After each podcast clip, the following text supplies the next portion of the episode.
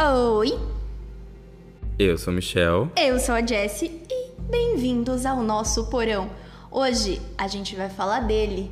E quem é ele? Ele não tem nome, a gente não sabe. Mas você deu um nome pra ele, a mídia deu um nome pra ele. Quem é ele, Michel? Frankenstein. Ou o monstro de Frankenstein, ou o Prometeu Moderno. Depende de qual versão você queira escolher.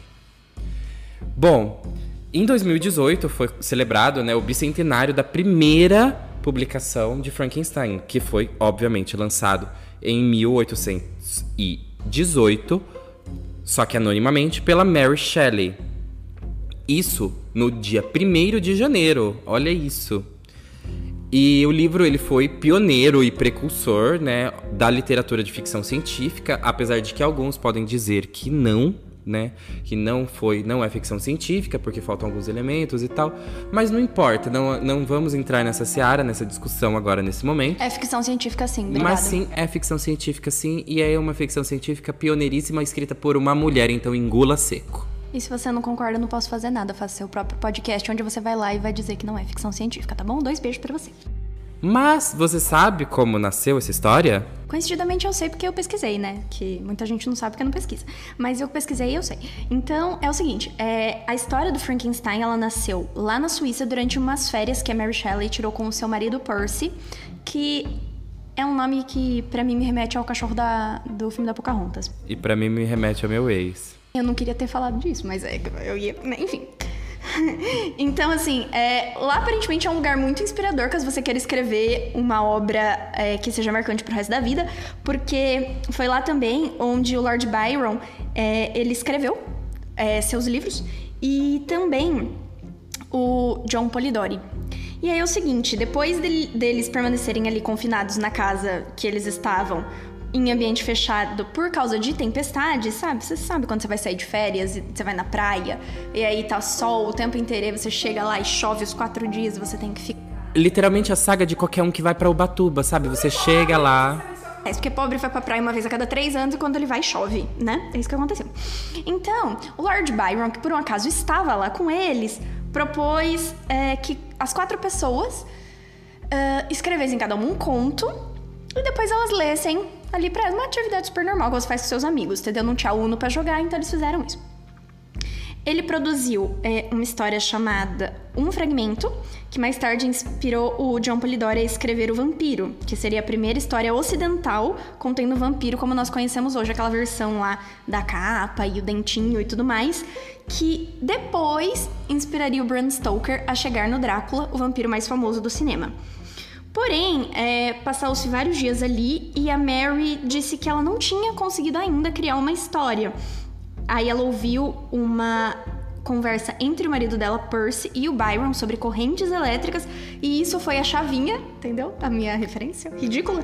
Foi a chavinha que virou ali no cérebro dela para que ela pudesse escrever a história do Frankenstein como nós conhecemos, já que na conversa deles, as correntes elétricas e, e os corpos juntos poderiam ser animados e a pessoa voltar à vida. Ela conjecturou a possibilidade da existência de uma criatura cujos membros viessem de diversas pessoas ali e que pudesse voltar a viver tomando um choque elétrico. E foi assim, passando essa curiosidade para o papel, que nasceu o personagem do Victor Frankenstein, a criatura primordial da nossa querida Mary Shelley, interpretada por Elle Fanning no, no cinema, mas a gente vai falar disso depois. Bom, vamos falar sobre a história em si agora, né? O, sobre o que, que é essa história que você, que apenas conhece o, a história de Frankenstein, do monstro de Frankenstein, através dos, dos filmes, eu vou te dizer que eles são um pouquinho diferentes da realidade do livro. Vamos dizer assim. O filme, primeiro, ele é narrado através de cartas, ou seja, é um romance epistolar e começa sendo pelo, é, dito pelo capitão Robert Watson é, para sua irmã, onde ele escreve essa carta essa carta para sua irmã, enquanto ele está comandando uma expedição é, náutica, né, através do, de uma passagem do, do Polo Norte. E o navio que ele comanda fica preso no meio do mar, onde que o mar se congela, né? E a tripulação avista uma criatura, que a gente vai saber depois, que é a, a, a criatura do Victor Frankenstein, né? Onde é, simplesmente ele só é chamado de criatura o tempo todo. E eles avistam ele viajando de trenó, puxado por, por cães.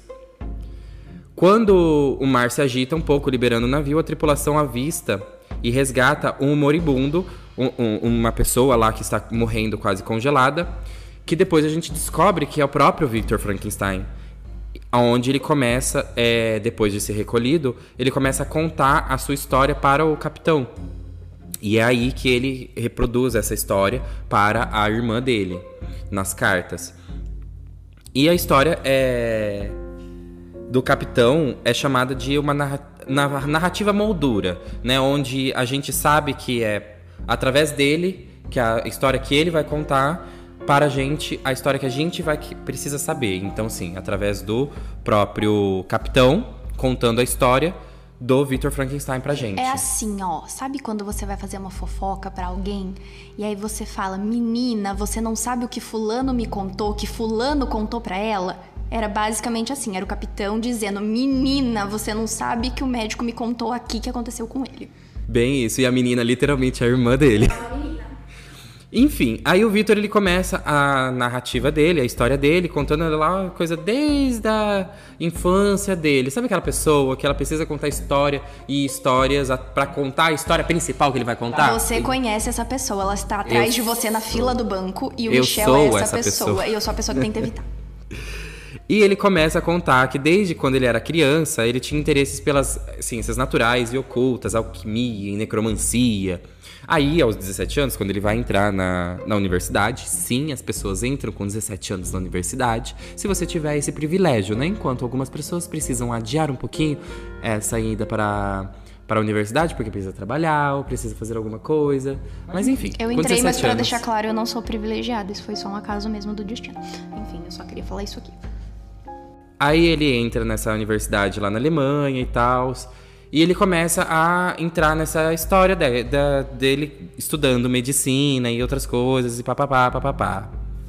Aqueles, né? E papapá, medicina e outras coisas. É porque nenhum de nós dois fez medicina, então a gente não sabe o que estuda nesse curso. Então, medicina e eu, e outras eu coisas. também, assim, eu não tô aqui para contar exatamente todos os pontos da história, porque vocês não estão ouvindo um audiobook sobre o livro. O livro, ele é bem grandinho né? Na verdade, não tão grande assim. Ele tem o quê? Umas 350 páginas. Mas é que a história é longa.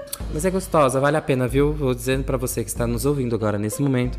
Leia. Não, o livro é, é bom. Eu tô bom. dizendo que a história do Victor Frankenstein é longa. É. é. Mas o livro é bom. Bom, mas aí a, a, ele começa a se dedicar nessa.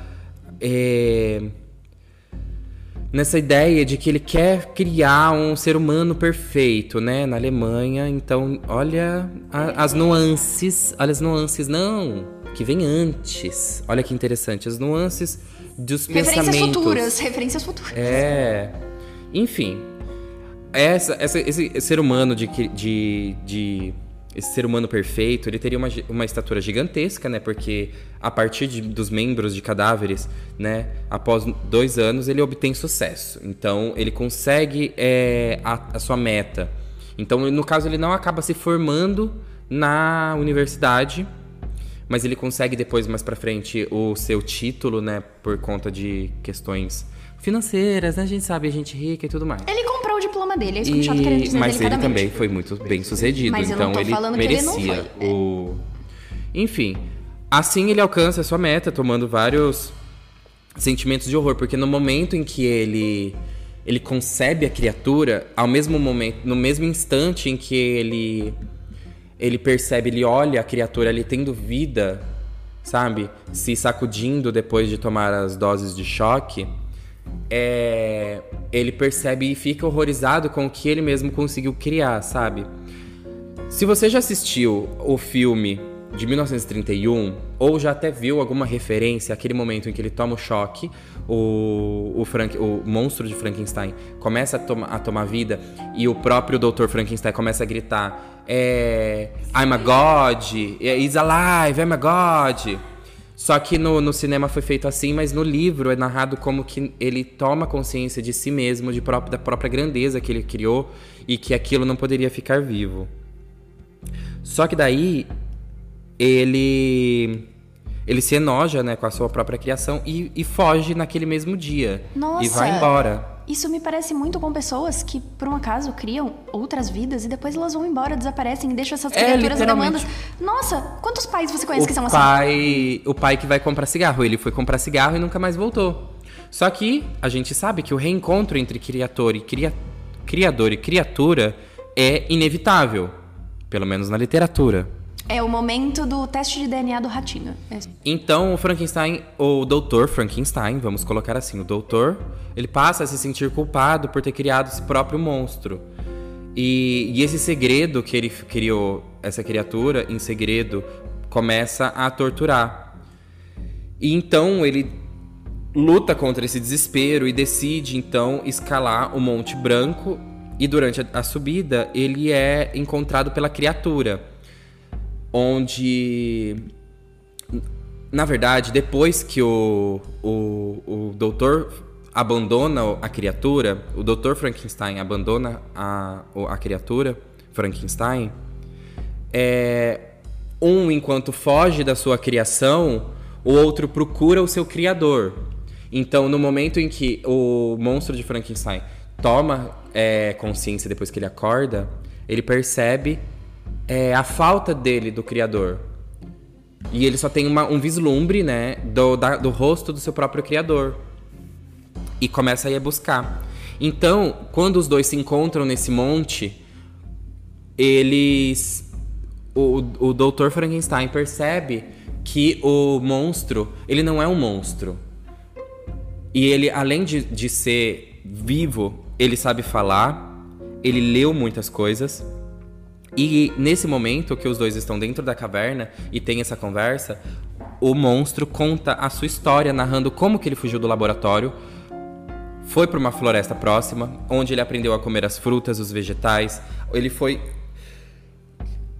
Ele aprendeu a manipular o fogo.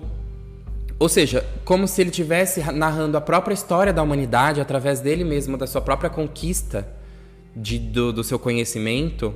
Só que ele é tão mais eficiente que enquanto os humanos demoraram eras e eras pra aprender a fazer isso, ele aprendeu em poucos meses, entendeu? Só que assim, enquanto ele tá nisso, quando ele encontra os, seres humanos pela, pela primeira vez, ele foi escorraçado e agredido. E é aquela coisa, seres humanos encontram ser uma coisa, alguém diferente, cultura diferente, acha estranho e já quer já quer destruir, já quer escorraçar, né? Veio pra matar, roubar e destruir.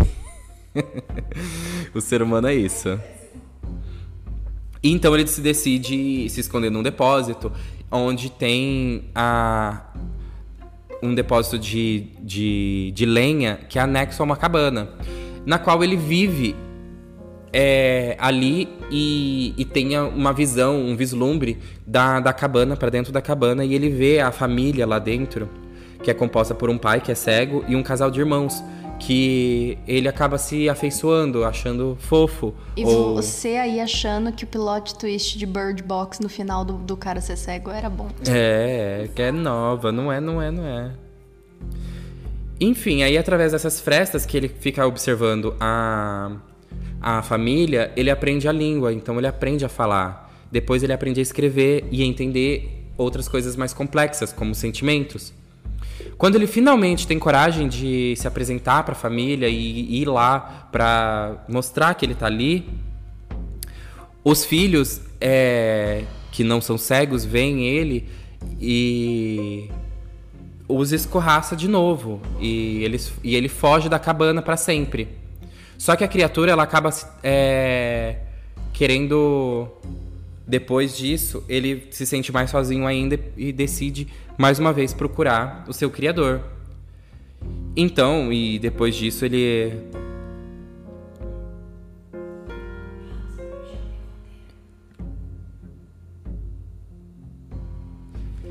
E depois que ele se encontra com o, o Victor Frankenstein, ele fala que ele não quer ficar sozinho pelo resto da vida dele. O quanto ele não sabe quanto vai viver, né? Mas ele não quer. E ele quer criar sua própria família. Então ele pede para que o Victor é, faça uma. Uma mulher, né? Uma companheira para ele. Fazendo, inclusive, mais uma referência aí à história da humanidade, só que dessa vez por um viés criacionista, onde seria Victor Frankenstein o próprio Deus, né?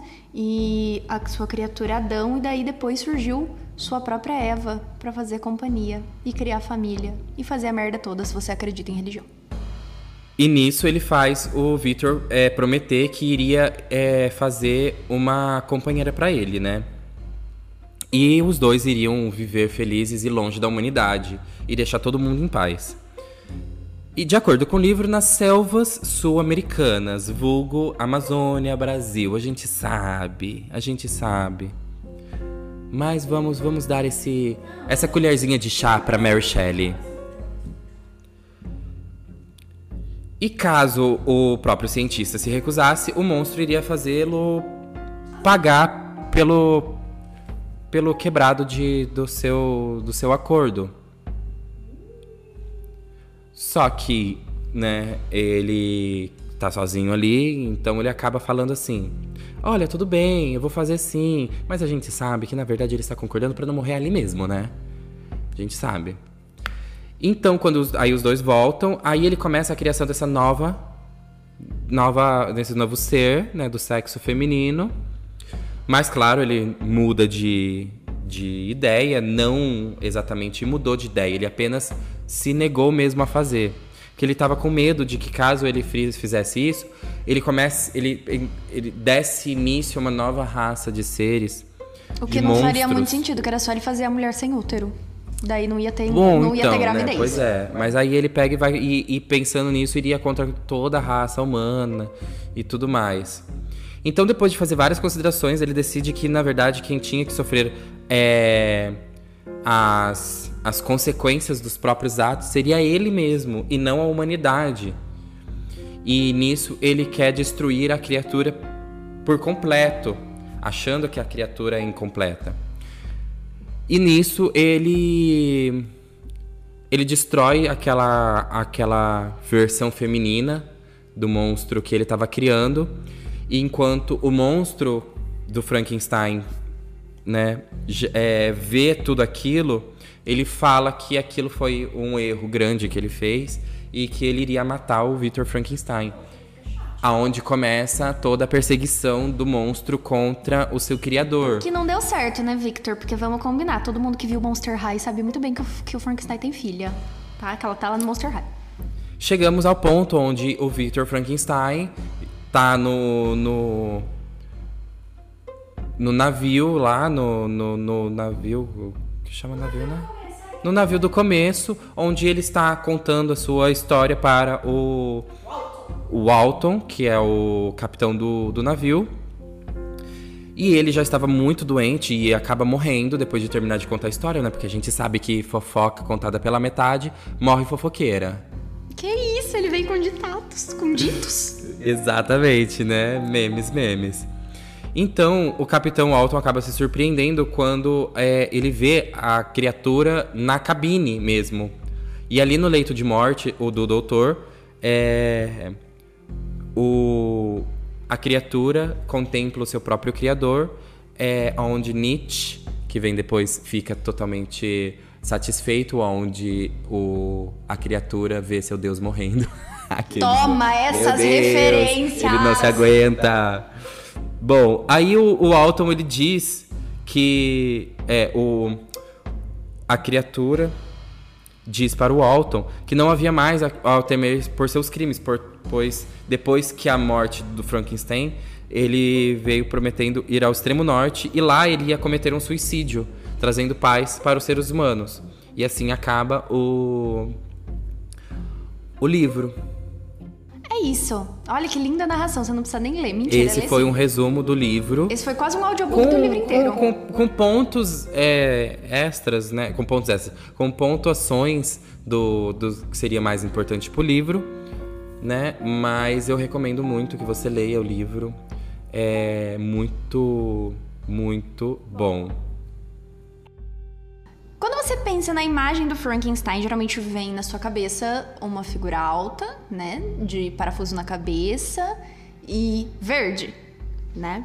Mas na verdade, embora a cultura popular toda tenha associado o nome Frankenstein à criatura, a primeira coisa que a gente precisa saber é que um, a cor dele não é verde. E dois, ele não tem nome. O nome dele não é Frankenstein. Frankenstein é o nome do criador. E no livro da Mary Shelley, a criatura nunca recebeu um nome, tá? No máximo, ele é referido pelo criador como desgraçado, demônio, monstro e criatura. E somente após o lançamento da série cinematográfica Frankenstein pela Universal Studios na década de 30 é que o público passou a nomear a criatura de Frankenstein, porque não deram outro nome para ele, né, gente? Tinha que o que tinha. Então, ele foi interpretado pelo Boris Karloff, dando ali o seu rostinho pro Frankenstein, lembrando que o primeiro papel foi. A primeira, o primeiro ator cogitado pro papel foi o que fazia o Drácula, mas ele não se interessou. E se você quer saber se na verdade o Frankenstein é verde ou amarelo, a resposta é. Eu confio na versão do Monster High que diz que a filha dele é um tanto azulada esverdeada. Então, para mim, né, o Frankenstein era dessa cor. Mas, para você que não sou eu, é, provavelmente você pensa no Frankenstein como aquele tom de verde. É, mas na descrição da Mary Shelley, lá no livro, ele tem a pele amarela, cabelos longro, longros, é ótimo, cabelos longos e negros, dentes proeminentes e cerca de 2 metros e meio. Ou seja, ele tá mais pra um Simpson do que uma pessoa verde. Embora para mim ele Claro, né? Porque é, o tom de, de pele que ela descreve no, no livro é o tom de uma pessoa que tá morta, entendeu? Exatamente, não ninguém tem fica como. verde morto. Ninguém fica verde morto, exatamente. Porque o tom de verde que a gente poderia dizer assim, ah, ele é verde, seria um tom de verde quando. Sabe quando você tem um hematoma e fica meio esverdeado? Então, a pessoa fica aquele tom de verde. Só que ninguém fica inteiro verde. Vivo. Exato. Agora, a pessoa tá morta, o que acontece? Aquela cor amarelada vem do. porque o sangue deu aquela coagulada, deu aquele negócio ali, bile, né? Então, e para mim, seria uma coisa mais assim. Amigos que são né, da área de saúde, entendendo essas coisas. Fazem seu, façam seu podcast e daí vocês explicam lá porque que ele é amarelo, não verde. Michel, agora eu quero aquela música de suspense do arquivo X aqui. Porque eu tenho uma pergunta para lançar. Se o Frankenstein era amarelado porque ele estava morto, estariam então todos os personagens do Simpson muito mortos? Vou deixar aqui. Bom, como a Jess falou, o, o ator que, que fez o, o Frankenstein foi o, o ator Boris Karloff, que já era alto naquela época, quer dizer, obviamente, naquela época. Porque hoje ele já deve estar tá bem menor, porque. Ele tá morto. É. Ele morreu, ele tá morto, ele tá em esqueleto. e então, e foi ele que popularizou essa imagem que a gente conhece muito bem, né? Que ele fez uns três filmes de, de terror do, do Frankenstein, onde a gente sabe que é, é Frankenstein, a noiva de Frankenstein e o filho de Frankenstein. Mas a gente sabe que Frankenstein é apenas o doutor, né? É, Mas, enfim. e outra, assim, você estava achando aí que o Chuck era o primeiro a ter trilogia? Ou noiva, noiva do Chuck, o filho do Chuck? Se enganou, queridão, se enganou. Bom, a gente sabe que quem popularizou o, o aquele clássico monstro do Frankenstein foi o ator Boris Karloff, na, lá na trilogia do década de 30. Só que um filme que representa muito melhor a literatura do, do Frankenstein, o, do livro de Mary Shelley, foi um filme lançado em 1994. E nisso, o, o ator que fez o, o Frankenstein foi o Robert De Niro.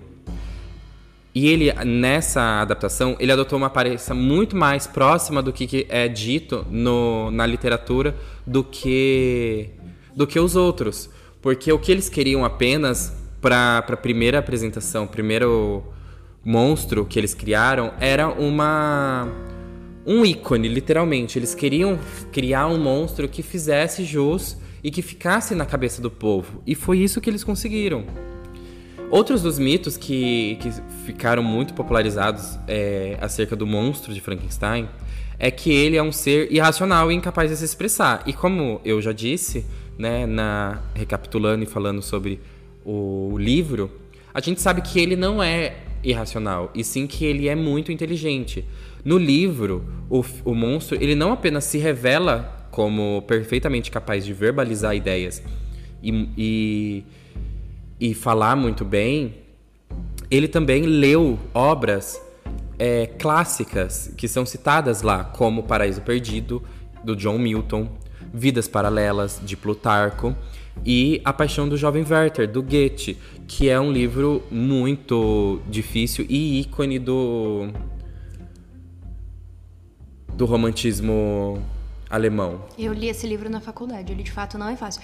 E aí, né, o Frankenstein lendo tudo isso aí, você aí, né, com preguiça de ler um livro de 100 páginas de, de nível ensino médio. Mas fica, -se, fica aí para você tá, tá refletindo.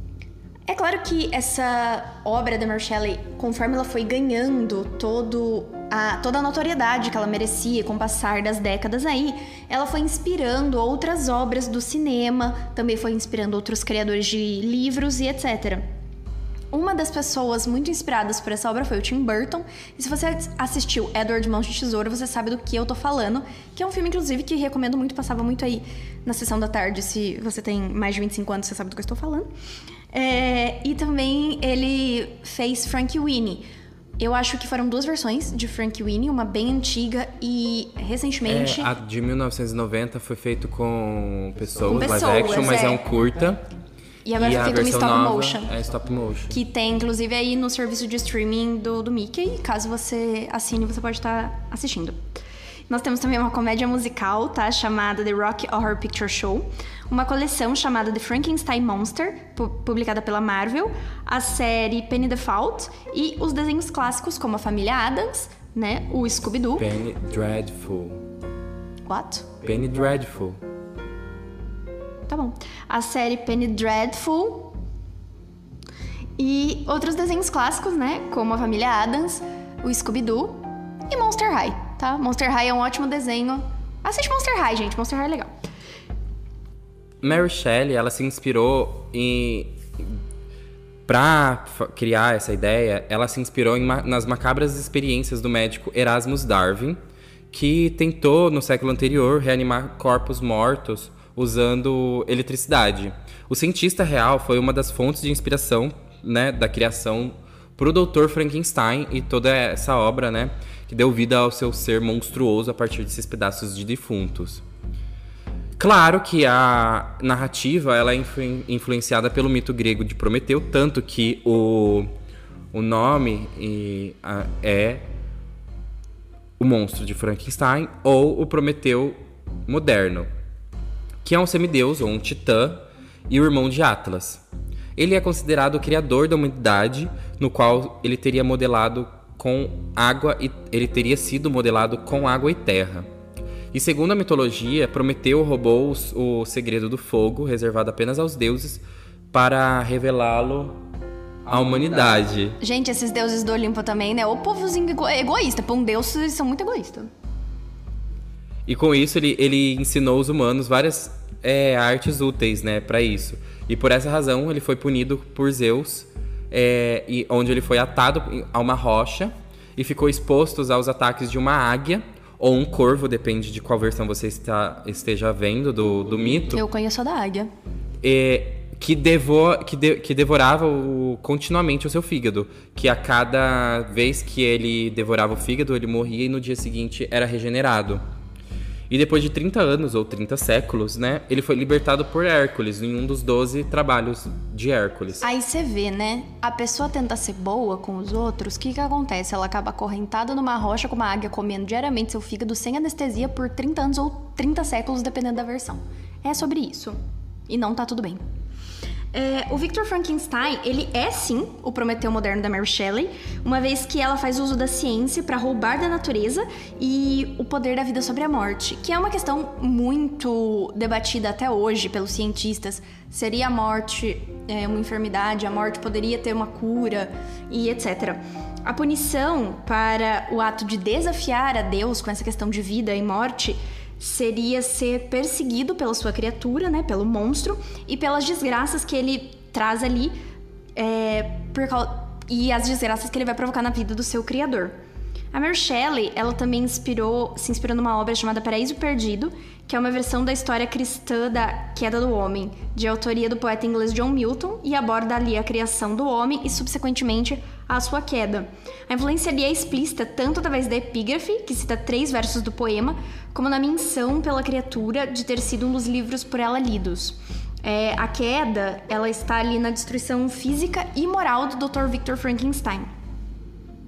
O livro deu origem a toda uma origem a uma linha de literatura de horror e ficção científica, e continua a ser uma das obras mais lidas hoje de seu tempo, além de ter sido adaptada várias vezes né, para o cinema e, e, outras coisas, é, outras mídias.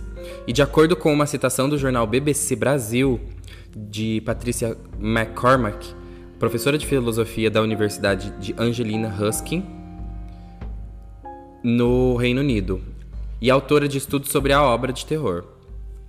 As boas versões cinematográficas trazem a mesma visão crítica sobre a vida e essa busca, né, por propósito e os papéis que desempenhamos. O monstro não escolheu existir e questiona a sua própria existência. Como me torna uma pessoa?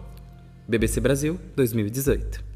Se você já usou a expressão eu não pedi para nascer para sua mãe quando você estava muito brava por um motivo totalmente irrelevante, você sabe o que a criatura de Victor Frankenstein sentiu.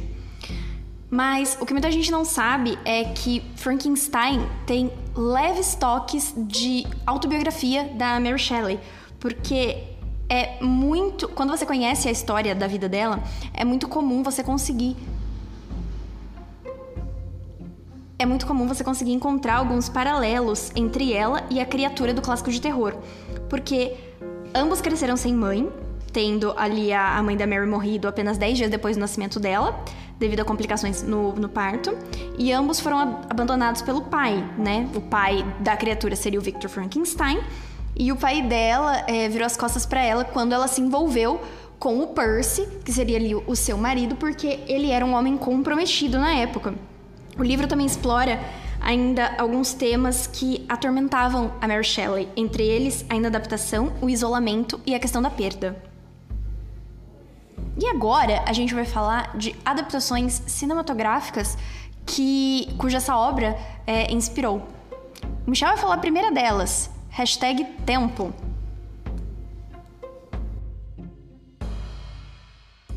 Mas não é só de livros e inspirações para outros livros que o Frankenstein ganhou ali a sua fama, porque muitas obras cinematográficas depois da versão de 1930 também fizeram sucesso no cinema, não é mesmo, Mi?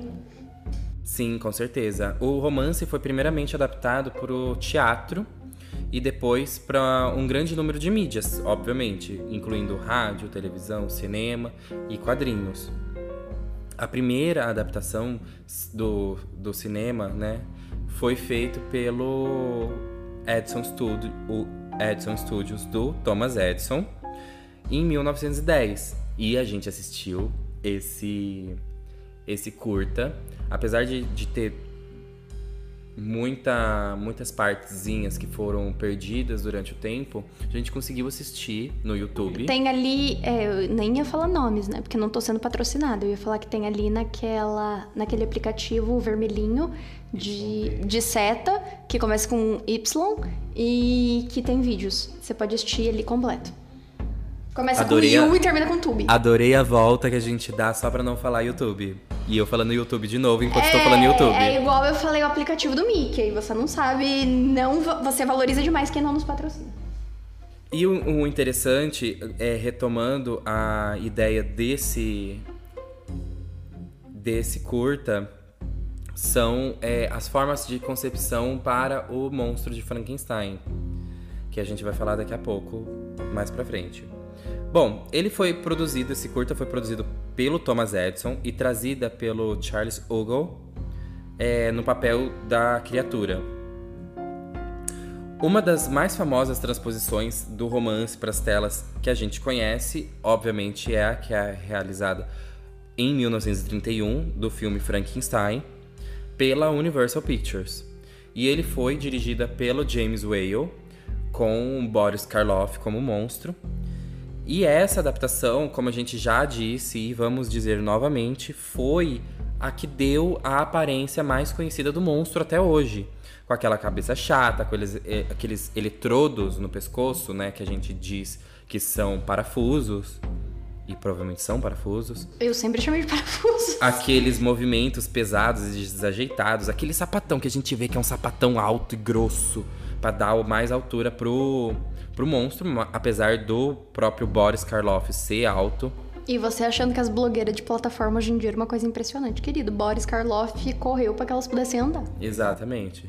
E apesar do, do livro dizer que a criatura é muito ágil e rápida, e sim, muitas passagens do livro a gente vê é, dizendo como se ele fosse uma sombra passando rápido. No filme, ele tem aquela passada rápida, aquela passada lenta e aqueles movimentos praticamente sem é, mexer o joelho para mostrar que ele é lento e tal. E foi esse filme que se tornou clássico do cinema. É, mas não foi o único, né? Já que depois dele, um grande número de continuações continuou ali. Mas a história foi se distanciando do romance original da Mary Shelley. Em 1943, por exemplo, o personagem foi vivido pela Bela Lugosi em Frankenstein contra o Lobisomem. Sim, rolou um, um crossover aí gostosinho. E apesar do próprio Bela Lugosi, que foi o, o Drácula clássico, ter é, pela é, quando foi dito para ele fazer o papel do Frankenstein e ter recusado ele nessa vez ele apareceu, aceitou. Apareceu, né, querido? Apareceu. Porque nesse momento ele tava querendo se distanciar da imagem onde ele ficou que perpetuou pra Marcado cara dele como Drácula. Como né? Drácula. É aquela coisa, né? É o que dizem. Eu sempre acho que a conta de luz chegou na casa dele, ele não tinha dinheiro pra pagar, ele foi fazer o filme. Depois disso, é em 1969, o Peter Cushing ele estrelou uma versão do diretor Terence Fisher que levou o título de Frankenstein tem que ser destruído. E depois, em 80, o personagem voltou em dois outros filmes: Frankenstein do James Ormerod e Gothic do Ken Russell. E é maravilhoso você pensar que o Peter Cushing, que é do estúdio Hammer, que, que na década de 50 e 60, até finalzinho ou meados da década de 70, tava lá revivendo muitos desses filmes góticos, desses monstros góticos. E o Peter Cushing é a cara do do, do filme, dos filmes da, da Hammer, sabe? E faz muito bem você assistir os filmes da Hammer, não importa qual. Eles são muito bons. Procura aí na, na, no aplicativo vermelho de seta que tem vídeos. Você vai achar alguns. E em 1994 foi uh, dirigida a adaptação cinematográfica de melhor é, proximidade com o material original, que foi dirigido por Kenneth Branagh com o próprio Branagh no, no, no papel do Victor Frankenstein. E como eu já disse, o Robert De Niro fez o papel do monstro de Frankenstein, ou a criatura de Frankenstein, Helena Bonham Carter, na nossa maravilhosa. Ai, perfeita, amo. Tudo que ela faz eu amo. Como a Elizabeth, que é a mulher do. ou par romântico do Victor Frankenstein. E nessa versão, como eu já disse, ela traz o material original muito mais é, próximo para a tela. Então, todo é, a história, o tempo, as características muito mais próximas e com mínimas alterações.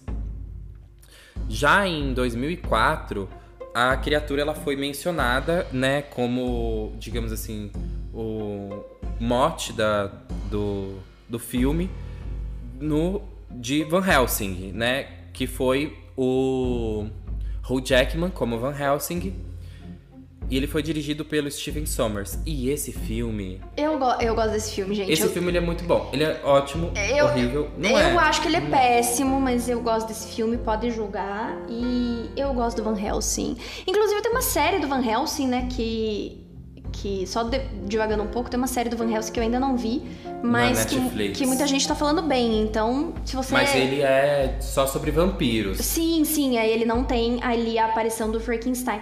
Incluso, né, em 1994 a gente pode ver que muitas coisas boas foram criadas. A moeda de um real, o filme do De Niro, o Rei Leão, Eu e o Michel. Muita coisa boa aconteceu em 1994, tá? Mas não parou por aí. Afinal de contas, é Depois houve outras variações ali da história da criatura que passaram de uma simples máquina de matar sem sentimentos a uma criatura trágica, muito articulada e que seria retratada ali mais próxima do que a versão do livro.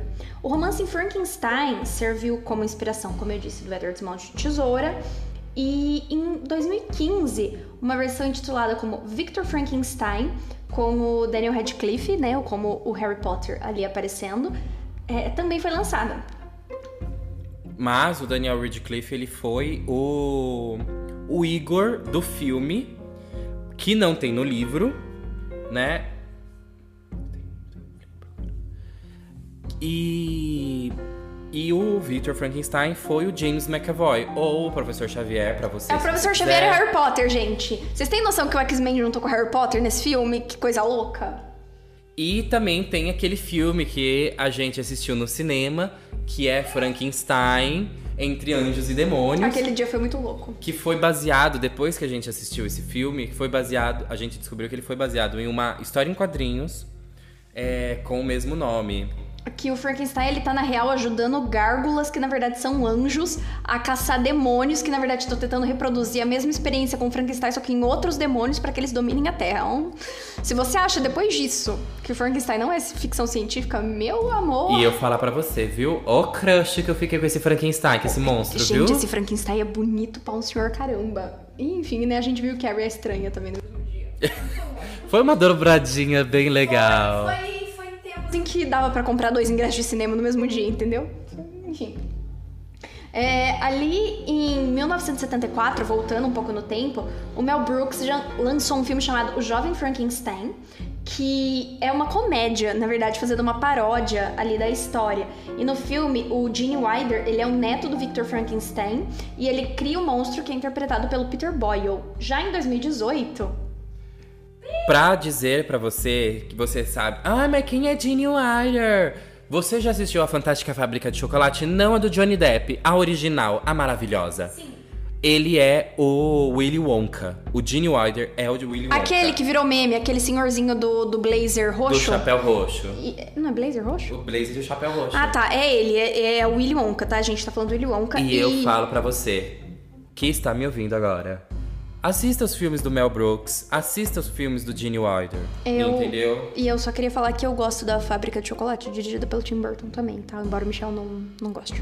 Não é que eu não gosto, eu tenho minhas ressalvas. Ele não gosta. Tá, ele não gosta. Já em 2018, para você ver aonde chegou, né? É, a Escola de Samba Beija-Flor apresentou o enredo Monstro é aquele que não sabe amar os Filhos Abandonados da Pátria que o Pariu. Aliás, eu achei um título maravilhoso. Eu sempre gostei, embora a gente esteja em São Paulo, eu sempre gostei da Beija-Flor como escola lá do Rio de Janeiro. E foi baseado também no romance de Mary Shelley. E aqui é, eu venho fazer uma outra menção também honrosa a um filme maravilhoso, que é a história da própria Mary Shelley, né?